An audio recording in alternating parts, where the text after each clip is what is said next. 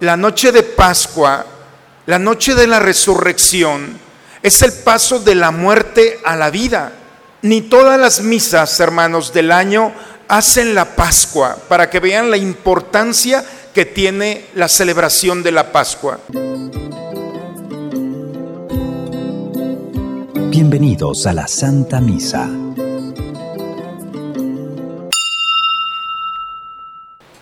Hermanos, durante 40 días nos hemos preparado para la gran fiesta de la Pascua.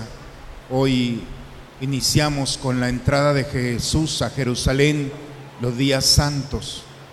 Así como hace más de dos mil años se recibió a Jesús con las palmas en las manos, gritando, Osana, bendito el que viene en el nombre del Señor, hoy también como un signo de nuestra fe Recibimos a Jesús no solamente en Jerusalén, sino en nuestra historia.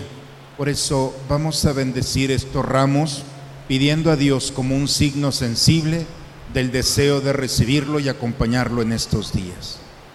Oremos. Por favor, levanten un momento sus ramos.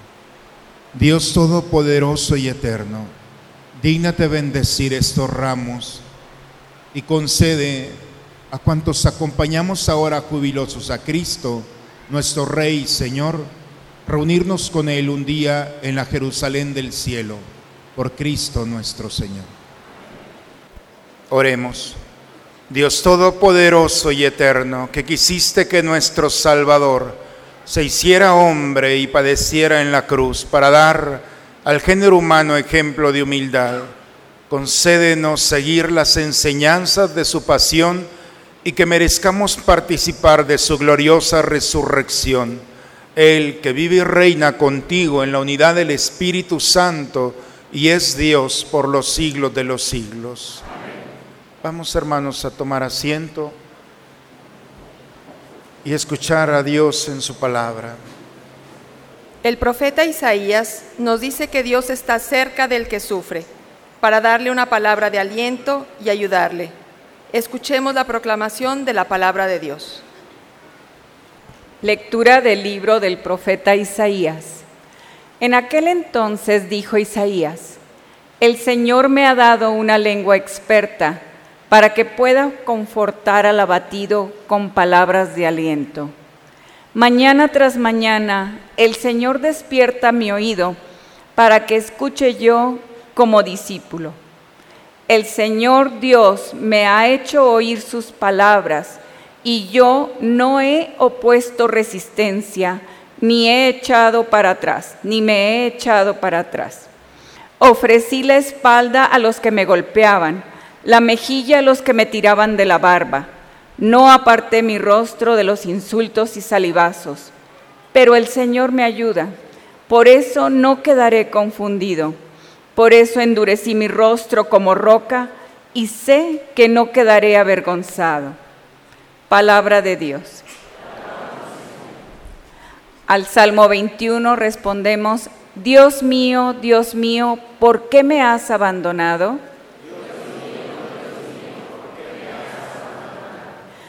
Todos los que me ven de mí se burlan, me hacen gestos y dicen, confiaba en el Señor pues que Él lo salve, si de veras lo ama, que lo libre. Dios mío, Dios mío, ¿por qué me has abandonado?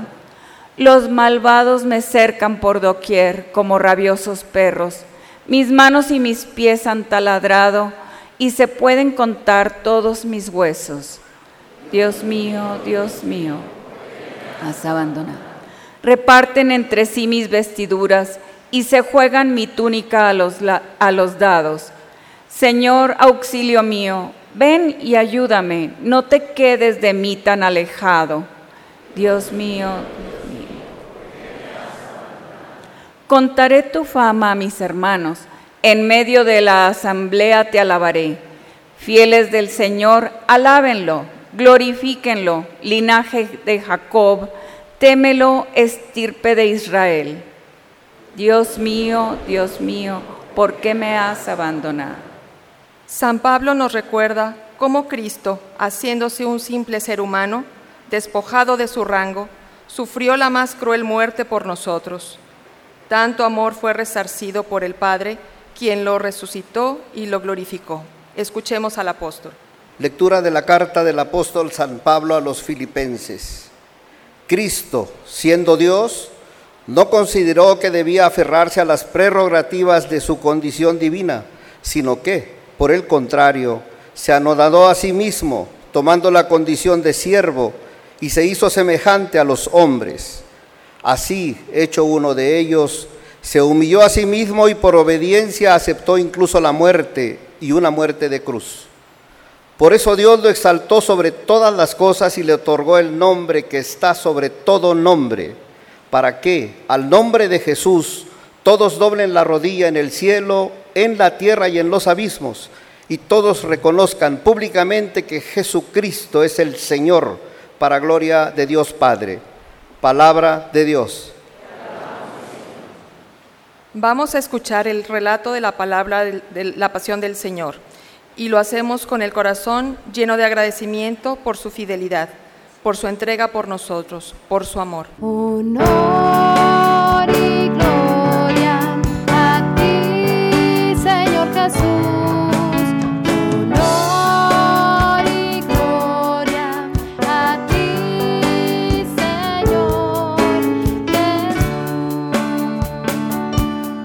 Cristo se humilló por nosotros y por obediencia aceptó incluso la muerte y una muerte de cruz. Por eso Dios lo exaltó sobre todas las cosas y le otorgó el nombre que está sobre todo nombre. Honor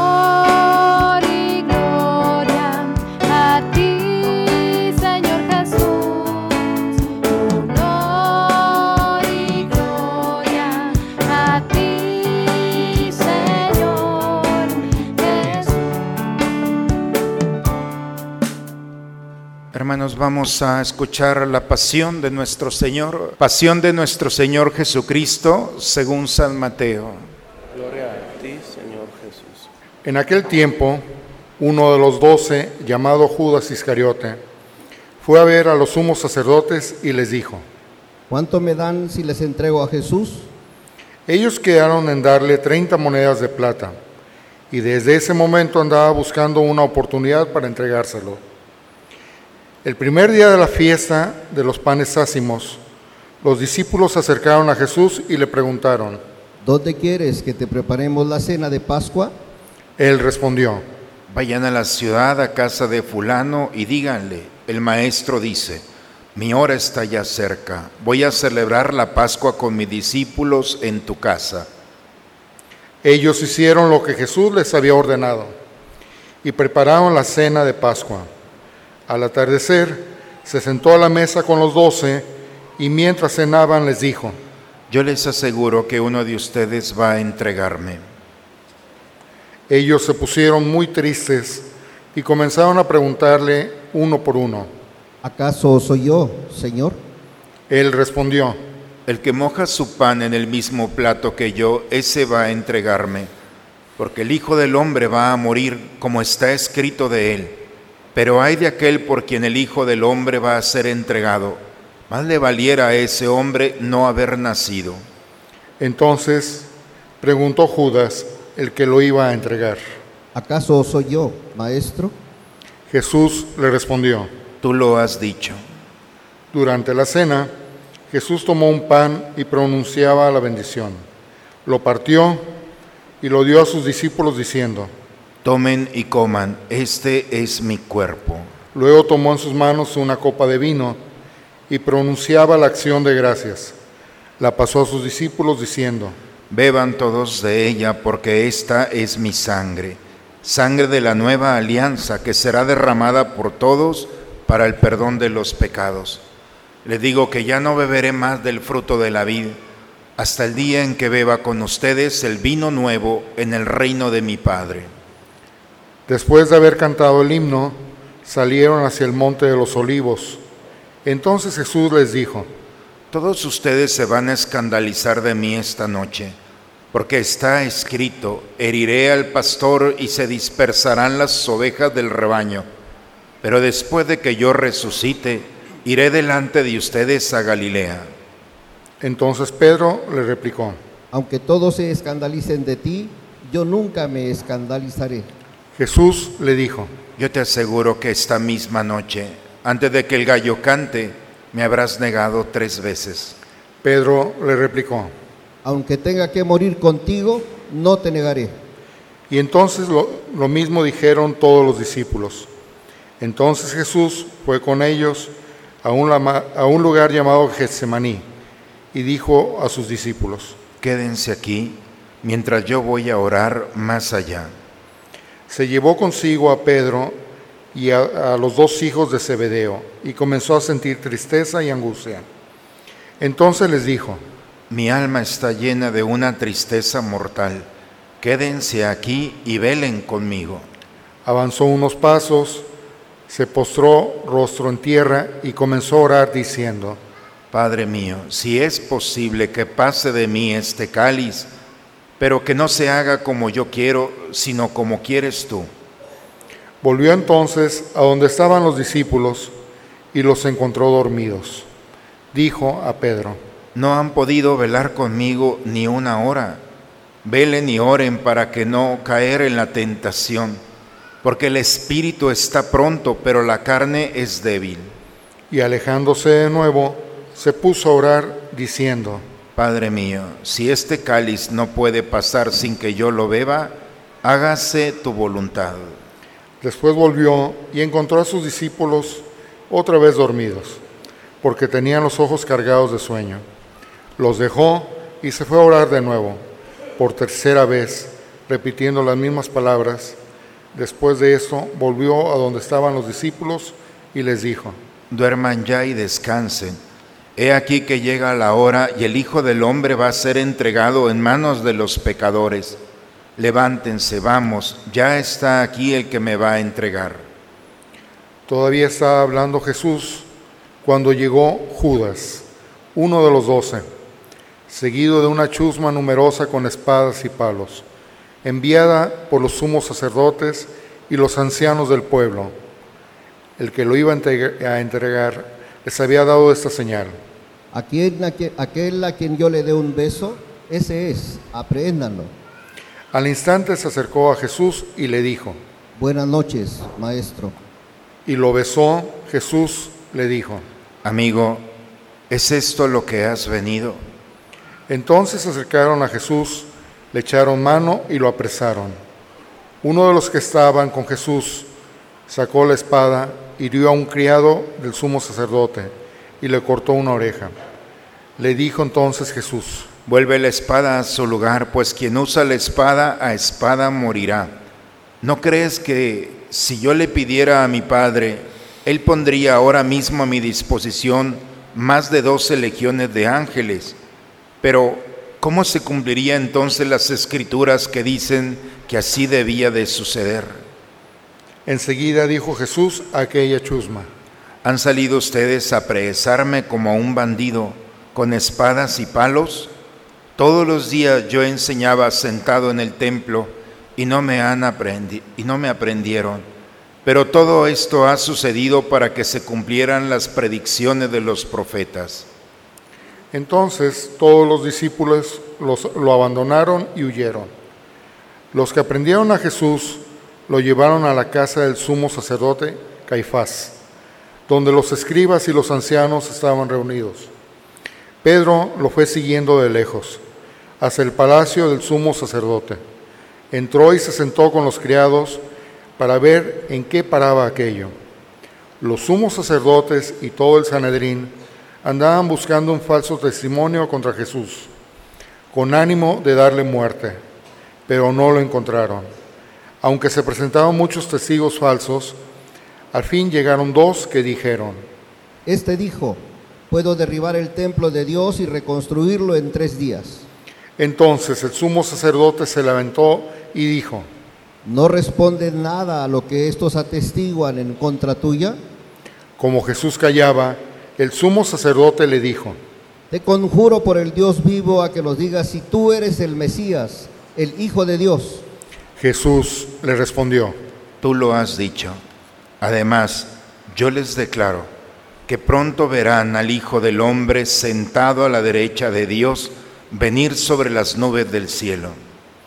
Entonces el sumo sacerdote rasgó sus vestiduras y exclamó, Ha blasfemado. ¿Qué necesidad tenemos ya de testigos? Ustedes mismos han oído la blasfemia. ¿Qué les parece? ellos respondieron. Es reo de muerte. Luego comenzaron a escupirle en la cara y a darle de bofetadas. Otros lo golpeaban diciendo, Adivina quién es el que te ha pegado. Entre tanto, Pedro estaba afuera, sentado en el patio. Una criada se le acercó y le dijo, Tú también estabas con Jesús, el Galileo.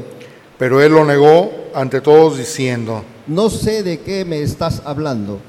ya se iba hacia el zaguán cuando lo vio otra criada y le dijo a los que estaban ahí. También ese andaba con Jesús, el Nazareno. Él de nuevo lo negó con juramento. No conozco a ese hombre. Poco después se acercaron a Pedro los que ahí es- estaban ahí y le dijeron, No cabe duda de que tú también eres de ellos, pues hasta tu modo de hablar te delata. Entonces él comenzó a echarles maldiciones y a jurar que no conocía a aquel hombre. Y en aquel momento cantó el gallo.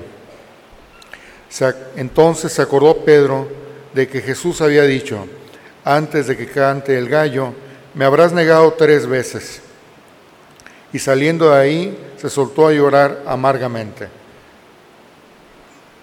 Llegada la mañana, todos los sumos sacerdotes y los ancianos del pueblo celebraron consejo contra Jesús para darle muerte.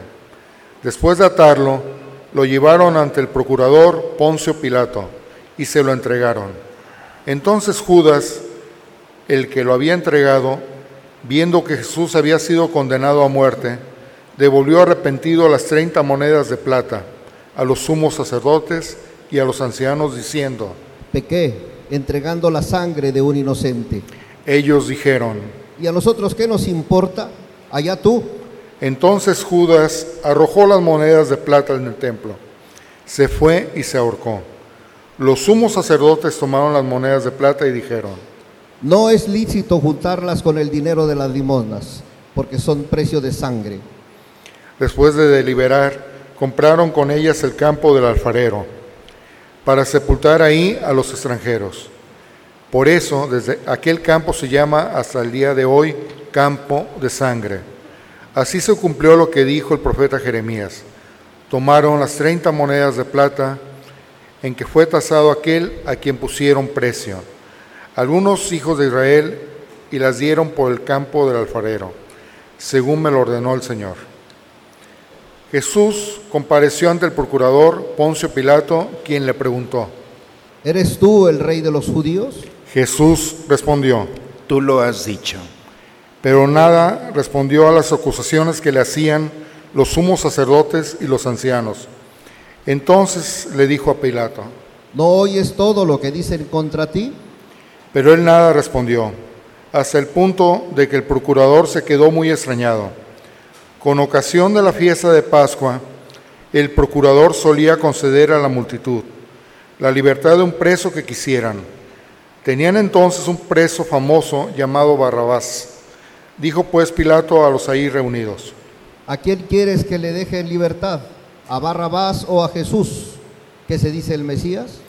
Pilato sabía que se lo habían entregado por envidia. Estando él sentado en el tribunal, su mujer mandó decirle, No te metas con ese hombre justo, porque hoy he sufrido mucho en sueños por su causa. Mientras tanto, los sumos sacerdotes y los ancianos convencieron a la muchedumbre de que pidieran la libertad de Barrabás y la muerte de Jesús. Así, cuando el procurador les preguntó, ¿A cuál de los dos quieren que le suelte? ellos le respondieron. A Barrabás.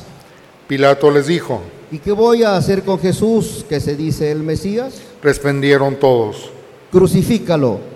Pilato preguntó, ¿Pero qué mal ha hecho? mas ellos seguían gritando cada vez con más fuerza. Crucifícalo. Entonces Pilato, viendo que, cada, que nada conseguía y que crecía el tumulto, pidió agua y se lavó las manos ante el pueblo diciendo, Yo no me hago responsable de la muerte de este hombre justo. Allá ustedes. todo el pueblo respondió. Que su sangre caiga sobre nosotros y sobre nuestros hijos. Entonces Pilato puso en libertad a Barrabás. En cambio a Jesús lo hizo azotar y lo entregó para que lo crucificaran. Los soldados del procurador llevaron a Jesús al pretorio y reunieron alrededor de él a todo el batallón. Lo desnudaron, le echaron encima un manto de púrpura, trenzaron una corona de espinas y se la pusieron en la cabeza. Le pusieron una caña en su mano derecha y arrodillándose ante él se burlaban diciendo, Viva el rey de los judíos. y le escupían. Luego, quitándole la caña, lo golpeaban con ella en la cabeza. Después de que se burlaron de él, le quitaron el manto, le pusieron sus ropas y lo llevaron a crucificar. Al salir, encontraron a un hombre de Sirene llamado Simón y lo obligaron a llevar la cruz. Al llegar a un lugar llamado Gólgota, es decir, lugar de la calavera, le dieron a beber a Jesús vino mezclado con hiel. Él lo probó, pero no lo quiso beber. Los que lo crucificaron se repartieron sus vestidos echando suertes y se quedaron sentados ahí para custodiarlo. Sobre su cabeza pusieron por escrito la causa de su condena. Este es Jesús, el rey de los judíos. Juntamente con él crucificaron a dos ladrones, uno a su derecha y otro a su izquierda. Los que pasaban por ahí lo insultaban moviendo la cabeza y gritándole. Tú que destruyes el templo en tres días, lo reedificas, sálvate a ti mismo. Si eres el Hijo de Dios, baja de la cruz. También se burlaban de él los sumos sacerdotes, los escribas y los ancianos, diciendo, Ha salvado a otros y no puede salvarse a sí mismo. Si es el rey de Israel, que baje de la cruz y creeremos en él. Ha puesto su confianza en Dios, que Dios lo salve ahora. Si es que de verdad lo ama, pues ha, dicho, soy el Hijo de Dios. Hasta los ladrones que estaban crucificados a su lado lo injuriaban. Desde el mediodía hasta las tres de la tarde se oscureció toda aquella tierra. Y alrededor de las tres Jesús exclamó con voz fuerte, Elí, Elí, lema sabactani. ¿qué quiere decir? Dios mío, Dios mío, ¿por qué me has abandonado? Algunos de los presentes al oírlo decían, Está llamando a Elías. Enseguida uno de ellos fue corriendo a tomar una esponja, la empapó en vinagre y sujetándola a una caña le ofreció de beber, pero los otros le dijeron, Déjalo. Vamos a ver si viene Elías a salvarlo. entonces Jesús, dando un- de nuevo un fuerte grito, expiró. Nos ponemos de rodillas un momento, hermanos. Entonces el velo del templo se rasgó en dos partes, de arriba a abajo. La tierra tembló y las rocas se partieron. Se abrieron los sepulcros y, resucitaron muchos justos que habían muerto. Y después de la resurrección de Jesús, entraron a la ciudad santa y se aparecieron mucha gente.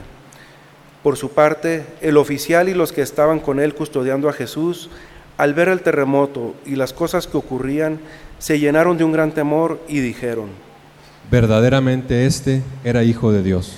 Estaban también allí, mirando desde lejos, muchas de las mujeres que habían seguido a Jesús desde Galilea para servirlo. Entre ellas estaban María Magdalena, María, la madre de Santiago y de José, y la madre de los hijos de Zebedeo. Al atardecer, vino un hombre rico de Arimatea llamado José, que se había hecho también discípulo de Jesús. Se presentó a Pilato y le pidió el cuerpo de Jesús, y Pilato dio orden de que se lo entregaran. José tomó el cuerpo, lo envolvió en una sábana limpia y lo depositó en un sepulcro nuevo, que había hecho excavar en la roca para sí mismo. Hizo rodar una gran piedra hasta la entrada del sepulcro y se retiró. Estaban ahí María Magdalena y la otra María, sentadas frente al sepulcro. Al otro día, el siguiente de la preparación de la Pascua, los sumos sacerdotes y los fariseos se reunieron ante Pilato y le dijeron, Señor, nos hemos acordado de que este impostor, aún estando en vida, dijo, a los tres días resucitaré. Manda pues asegurar el sepulcro hasta el tercer día, no sea que vengan sus discípulos, lo roben y digan luego al pueblo, resucitó de entre los muertos, porque esta última impostura sería peor que la primera. Pilato les dijo, Tomen un pelotón de soldados, vayan y aseguren el sepulcro como ustedes quieran.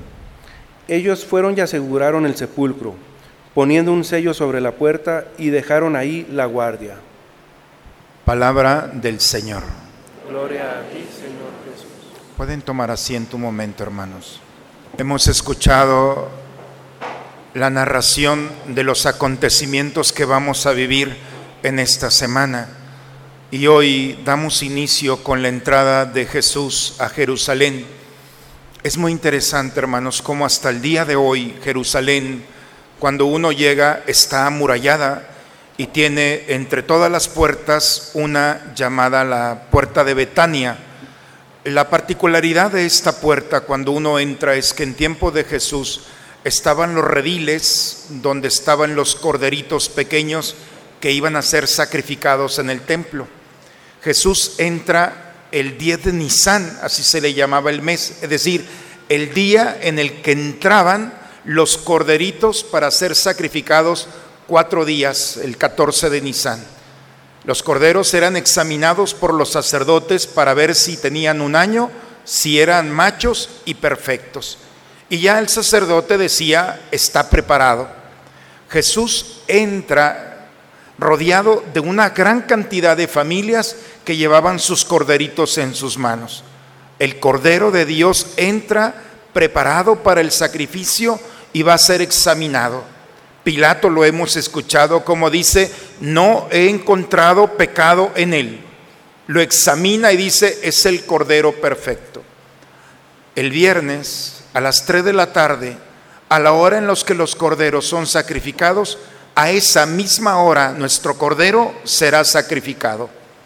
Al entrar Jesús, hermanos, unos niños por iniciativa empiezan a gritar, Josíjana, que nosotros en español decimos Osana. Y Osana significa en hebreo, ven a salvarnos ahora. Ese ven a salvarnos ahora es una súplica a Dios. Cuando hay tiempo de guerra, todavía está hoy en día, cuando hay sequía, los judíos se detienen y empiezan a decir constantemente, como nosotros en el rosario, empiezan a decir Josí Haná, que significa Señor, ven a salvarnos ahora. Cuando aquellos niños gritaban de esta manera, le pedían a Dios que entrara a Jerusalén. Y entrando a Jerusalén, entra como, como un rey había entrado. Solamente el hijo de David, Salomón, había entrado en un burrito montado, que no había sido montado, con sus vestiduras de rey, entró a Jerusalén. Por eso cuando la gente, diez siglos atrás, Salomón había entrado, no se les había olvidado la manera en la que había entrado Salomón. Y por eso dicen, este es el rey como Salomón, pero aparte es el Mesías. Y Mesías significa aceite. Este es el Mesías, el aceite de Dios que entra a Jerusalén para tocar la historia de los que viven en Jerusalén, los pecados, las heridas, las oscuridades y derramar su aceite en Jerusalén para sanar las heridas y cicatrizarlas. Hermanos, ¿qué significa el Domingo de Ramos para nosotros? Permitir que nuestra vida, quizá amurallada, pueda entrar Jesús nuevamente y entre como el Mesías, como el aceite de Dios. Si nosotros pro proclamamos en este domingo, Señor, yo ya no puedo más, invocamos a Dios, ven a salvarme ahora, ven a salvarme a mí, a mi familia, mi ciudad, mi pueblo, mi país, nuestro país y nuestro mundo. Cuando la iglesia alrededor del mundo empieza a proclamar como aquellos ni niños, Josí Haná, Dios no puede ser insensible, indiferente a los ruegos de una humanidad que le dice, ven Señor a derramar tu aceite sobre nosotros, a consolarnos de nuestros dolores, a sanar nuestras heridas, a iluminar nuestras oscuridades. Hermanos, estamos a unos días que Jesús, examinado, va a ofrecernos el médico el más bello medicamento que es su propia sangre derramada por nosotros el viernes. Y la sangre preciosa de nuestro Redentor puede hacer posible lo que nosotros no podemos hacer. la noche de Pascua, la noche de la resurrección, es el paso de la muerte a la vida. Ni todas las misas, hermanos, del año hacen la Pascua para que vean la importancia que tiene la celebración de la Pascua. Yo los invito a ver en estas noches la luna, porque poco a poco la luna se va a ir integrando y la noche del sábado será la noche plena, el plenilunio, la luna más grande del año que viene a iluminar la oscuridad. Si nuestro cosmos, si nuestra naturaleza se prepara para ser iluminada, ¿por qué nosotros no permitirnos que el Señor, entrando a nuestra historia, ilumine nuevamente nuestra historia, nuestro corazón, nuestros pensamientos? Es la noche más santa, por eso en la noche de la vigilia entraremos a este templo y estará oscuro. Y cada uno de nosotros entrará con un cirio que será iluminado, signo de la presencia de un Dios que viene a iluminar la historia de una humanidad que no tiene luz propia. Una humanidad que necesita nuevamente ser iluminada en la esperanza, en la alegría, en una razón para seguir conquistando y seguir caminando en paz.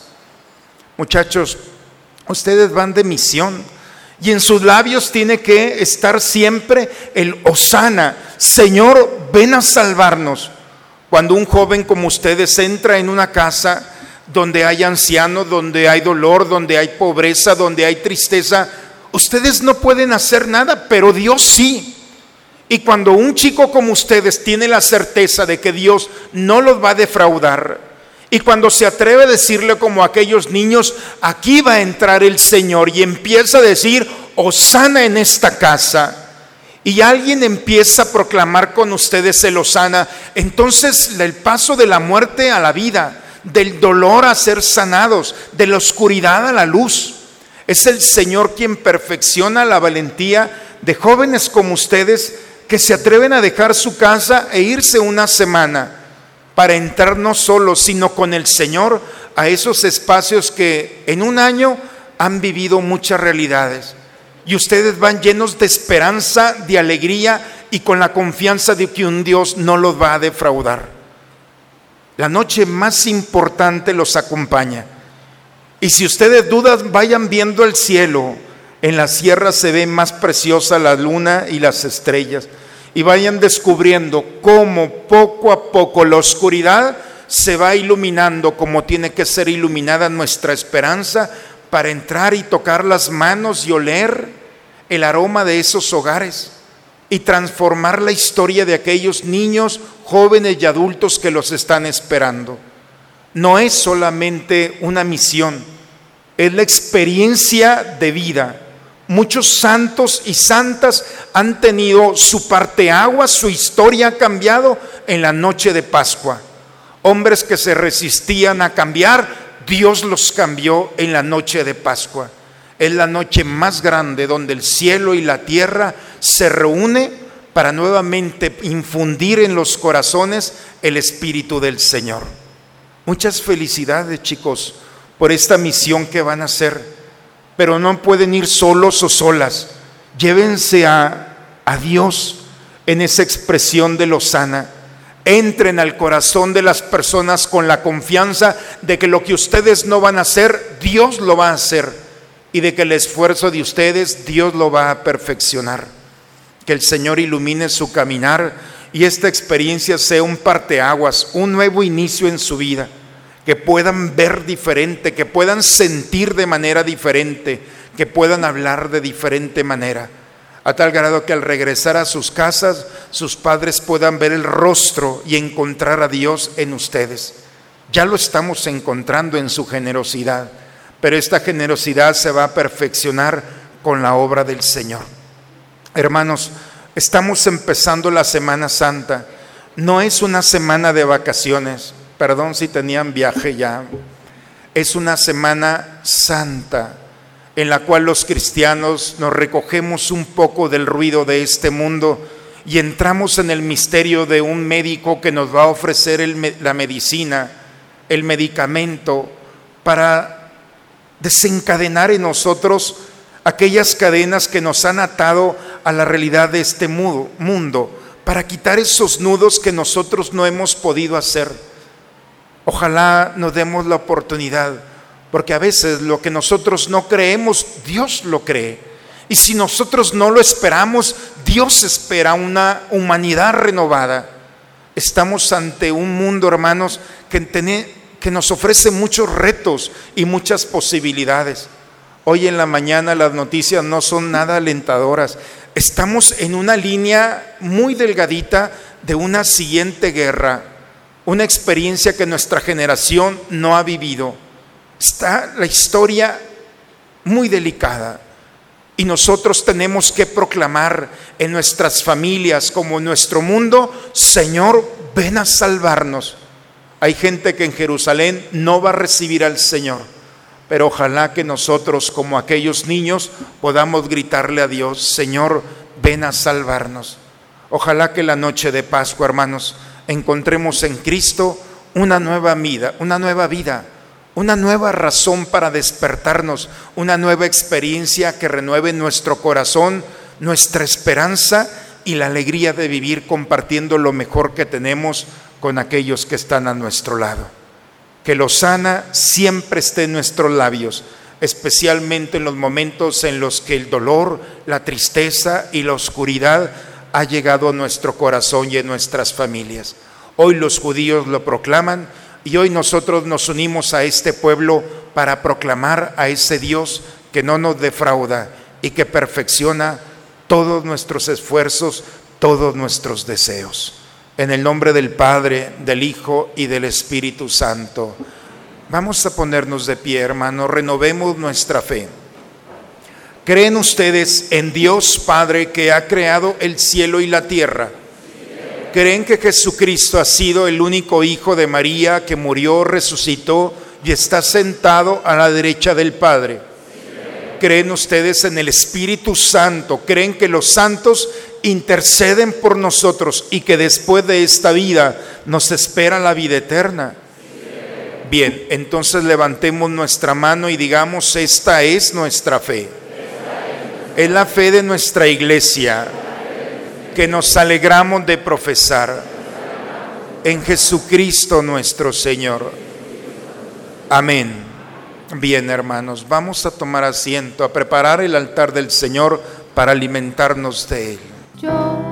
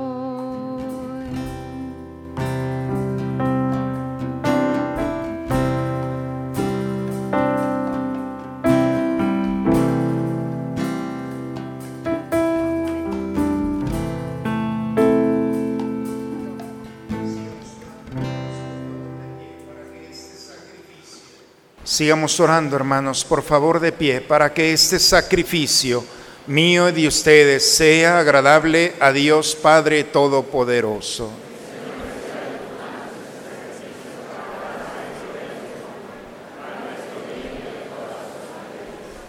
Que la pasión de tu Hijo, Señor, nos atraiga tu perdón. Y aunque no lo merecemos por nuestras obras, por la mediación de este sacrificio único, lo recibimos de tu misericordia, por Cristo nuestro Señor. El Señor esté con ustedes. Levantemos el corazón. Demos gracias al Señor nuestro Dios. es justo, es necesario, Padre, darte gracias siempre y en todo lugar, Dios Todopoderoso y Eterno, el cual, siendo inocente, se dignó padecer por los pecadores y fue injustamente condenado para salvar a los culpables. Con su muerte borró nuestros delitos y resucitando conquistó nuestra justificación. Por eso nos unimos a los ángeles y santos para proclamar con ellos el himno de tu gloria.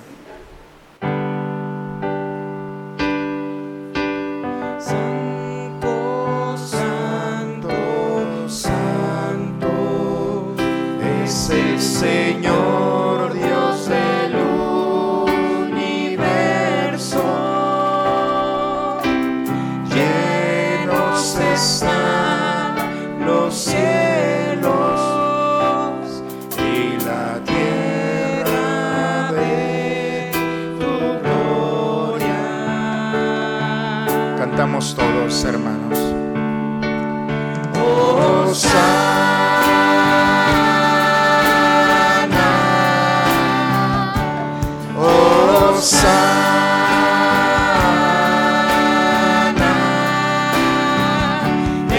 en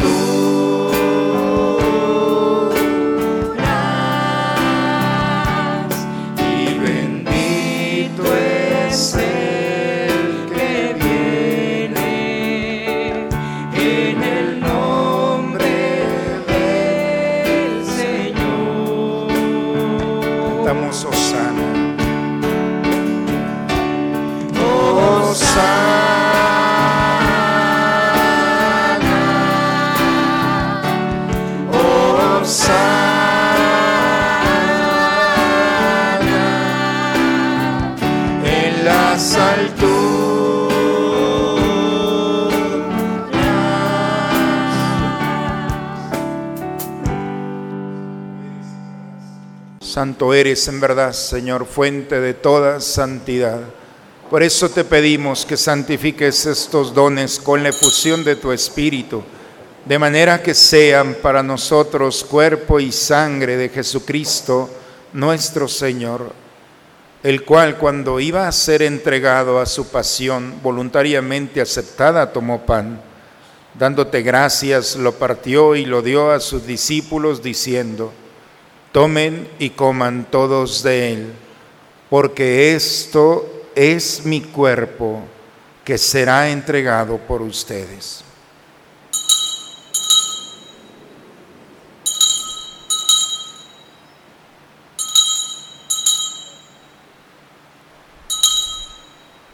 Del mismo modo, acabada la cena, tomó el cáliz y dándote gracias de nuevo, lo pasó a sus discípulos diciendo, tomen y beban todos de él, porque este es el cáliz de mi sangre, sangre de la alianza nueva y eterna, que será derramada por ustedes y por muchos para el perdón de los pecados.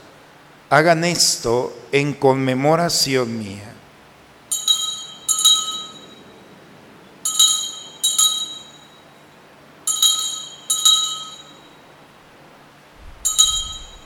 Aquí está el Señor, Él es el misterio de nuestra fe.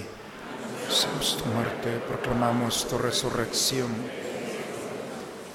Padre, hoy celebramos el memorial de la muerte y la resurrección de tu Hijo. Te ofrecemos el pan de la vida y el cáliz de la salvación y te damos gracias porque nos haces dignos de servirte en tu presencia.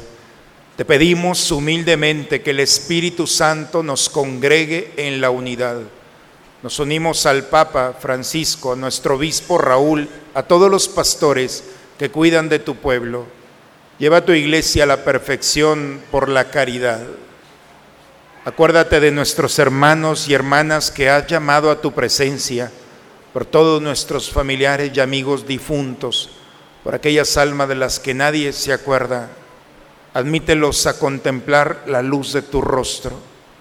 Ten misericordia, Señor, de nosotros, de nuestras familias, especialmente de todos aquellos que están en misión o van a iniciar esta misión, por todas nuestras familias, para que así con María, la Virgen, Madre de Dios, su esposo San José y los apóstoles, y cuantos vivieron en tu amistad a través de todos los tiempos, merezcamos por tu Hijo, Jesucristo, compartir la vida eterna y cantar tus alabanzas por Cristo, con Él y en Él. A ti, Dios Padre Omnipotente, en la unidad del Espíritu Santo, todo honor y toda gloria por los siglos de los siglos. Vamos, hermanos, a dirigirnos a nuestro Padre con la oración que Cristo nos enseñó. Padre nuestro, que estás en el cielo, santificado sea tu nombre. Venga a nosotros tu reino. Hágase tu voluntad en la tierra como en el cielo. Danos hoy nuestro pan de cada día. Perdona nuestras ofensas como también nosotros perdonamos a los que nos ofenden. No nos dejes caer en la tentación y líbranos. Líbranos de todos los males, Señor, y concédenos la paz en nuestros días para que, ayudados por tu misericordia, vivamos libres de pecado y protegidos de toda perturbación, mientras estamos esperando la venida gloriosa de nuestro Salvador Jesucristo. Señor Jesucristo, que dijiste a tus apóstoles, la paz les dejo, mi paz les doy. No tengas en cuenta nuestros pecados, ve la fe de tu iglesia y conforme a tu palabra concédele la paz y la unidad. Tú que vives y reinas por los siglos de los siglos. La paz del Señor esté siempre con ustedes, hermanos. Recibamos esta paz que está en este altar, nos gozamos en ella y la compartimos con aquel que está a nuestro lado nos damos un signo de comunión fraterna.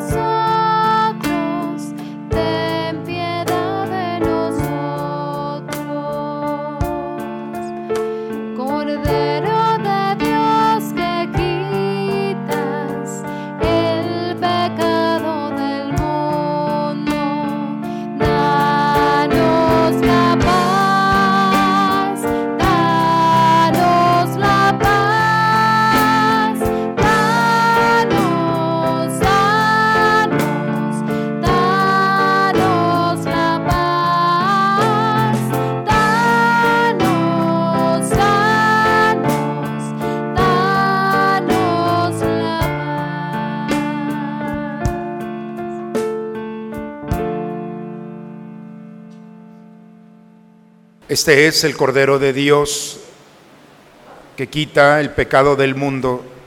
Dichosos nosotros invitados a la cena del Señor.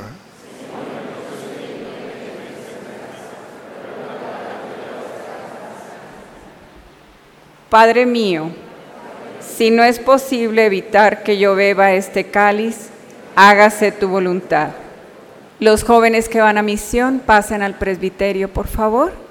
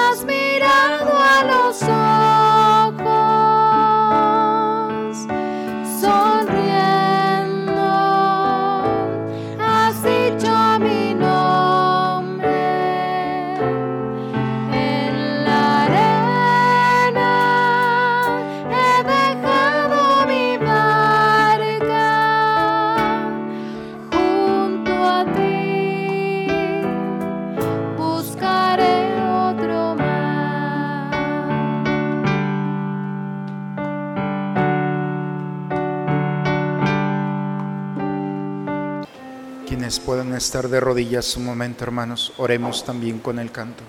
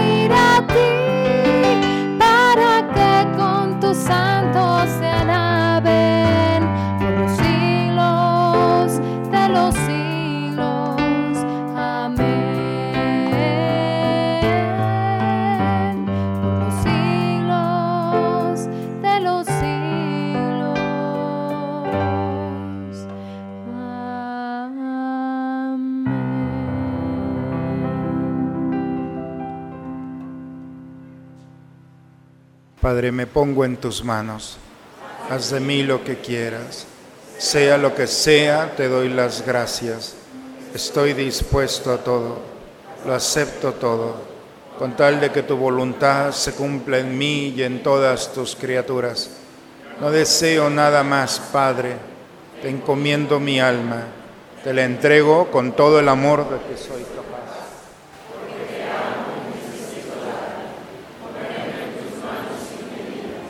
una infinita confianza porque tú eres mi Padre. Oremos, hermanos, vamos a ponernos de pie, vamos a prepararnos a vivir estos días santos. Tú que nos has alimentado con esta Eucaristía y por medio de la muerte de tu Hijo, nos da la esperanza de alcanzar lo que la fe nos promete. Concédenos, Señor, llegar por medio de su resurrección a la meta de nuestras esperanzas por Cristo nuestro Señor. Vamos hermanos a darles la bendición a estos chicos que el día de hoy delante de Dios se preparan, ya han venido preparándose de muchas formas y estamos muy orgullosos de ustedes. Pero también pedimos a Dios que esté en ustedes, en su mirada, en su corazón, en sus manos para que el aroma del Señor estando en ustedes puedan conquistar los corazones de aquellos que los están esperando. Por favor, inclinen un momento su cabeza. Oremos por ellos, hermanos. Te bendecimos y alabamos, oh Dios, porque según tu designio de misericordia, enviaste tu Hijo al mundo para librar a los hombres con tu sangre de la cautividad del pecado y nos has llenado de los dones del Espíritu Santo. Él, después de haber vencido la muerte, antes de subir a ti, Padre, envió a los apóstoles como dispensadores de su amor y de su poder para que anunciaran el mundo entero el Evangelio de la vida y purificaran a los creyentes con el baño del bautismo salvador. Te pido, Señor, que dirijas tu mirada bondadosa sobre estos hijos e hijas tuyas que hoy se preparan para salir de misión, fortalecidos con el signo de la cruz. Enviamos como mensajeros tuyos de salvación y de paz a estos jóvenes y a estas familias. Con el poder de tu brazo, guía, Señor, sus pasos. Fortalécelos con la fuerza de tu gracia, para que el cansancio no los venza, que sus palabras sean un eco de la palabra de Cristo, tu Hijo, para que quienes los van a escuchar presten oídos a la buena nueva. Dígnate, Padre, infundir en el corazón de estos jóvenes el Espíritu Santo, para que, hechos todos para todos, atraigan a muchos hacia ti y que te alaben, Señor, sin cesar en la iglesia. Tómales en cuenta, Señor, esta misión y quede registrado en el libro de la vida, para que el día que encontrándose contigo puedan alcanzar por tu misericordia la recompensa de los justos, por Cristo nuestro Señor.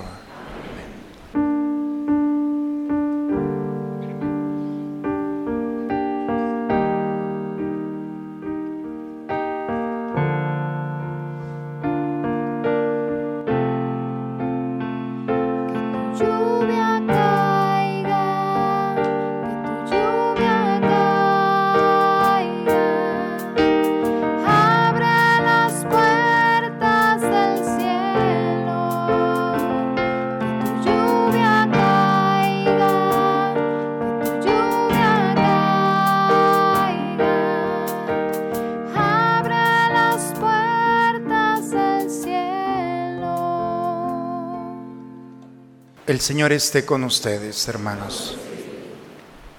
Pues que Dios nuestro Señor se valga de ustedes, muchachos, para que ese rojo nunca se les olvide en la sierra y puedan recordarlos siempre con amor todos aquellos que los van a recibir. Dejen grabado el corazón de aquellos que los esperan con el amor de Dios que hemos pedi- pedido para ustedes. A ustedes, papás, gracias por confiar en la parroquia y en quienes estamos al frente, especialmente los matrimonios y la pastoral de nuestra comunidad, que tenemos la responsabilidad, bendita responsabilidad. Y hoy más que nunca tenemos que gritarle a Dios, Osana, y decir, Señor, ven a salvarnos. Estos muchachos son el rostro de nosotros que van a ir de misión. Nos sentimos muy orgullosos y le pedimos a Dios nos inspiren para que el día de mañana también nosotros con mucha valentía salgamos a proclamar que Dios viene a salvarnos, a cambiar nuestra historia. Le damos un aplauso de alegría y de...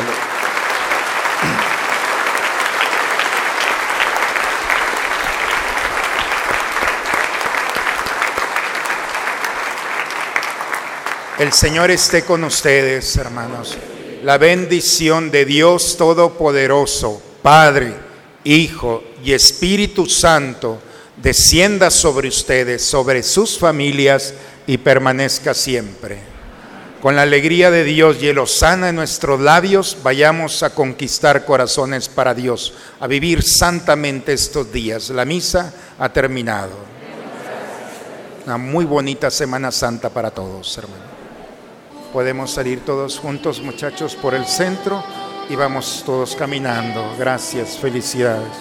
Los acompañamos con el aplauso a estos jóvenes que van saliendo. Y nuestra oración por ellos en toda esta semana, bien hecha.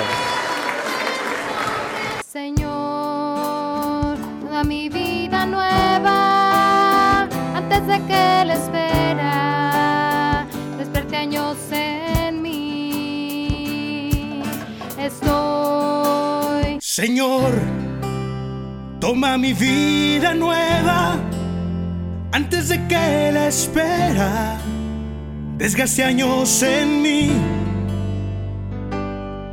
Estoy dispuesto a lo que quieras, no importa lo que sea, tú llámame a servir.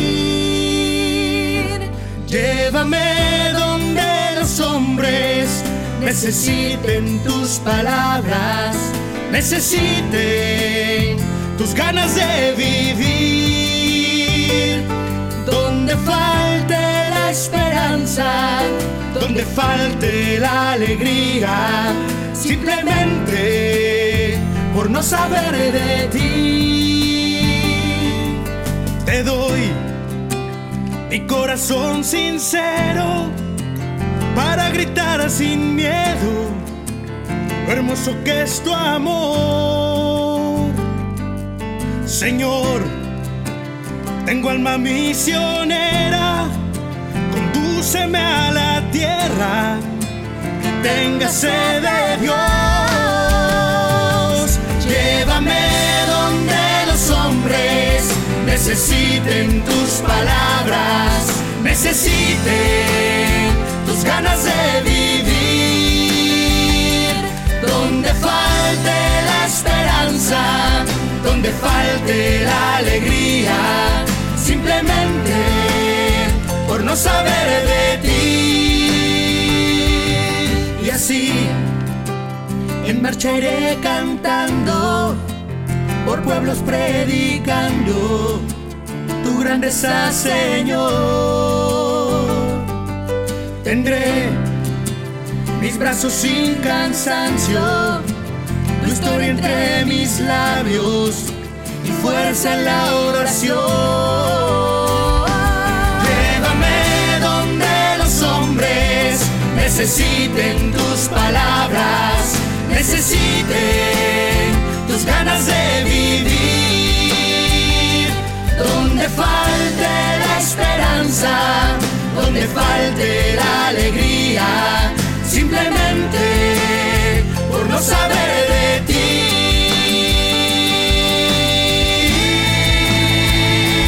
Llévame donde los hombres necesiten tus palabras, necesiten tus ganas de vivir, donde falte la esperanza, donde falte la alegría, simplemente por no saber de ti, simplemente por no saber de ti.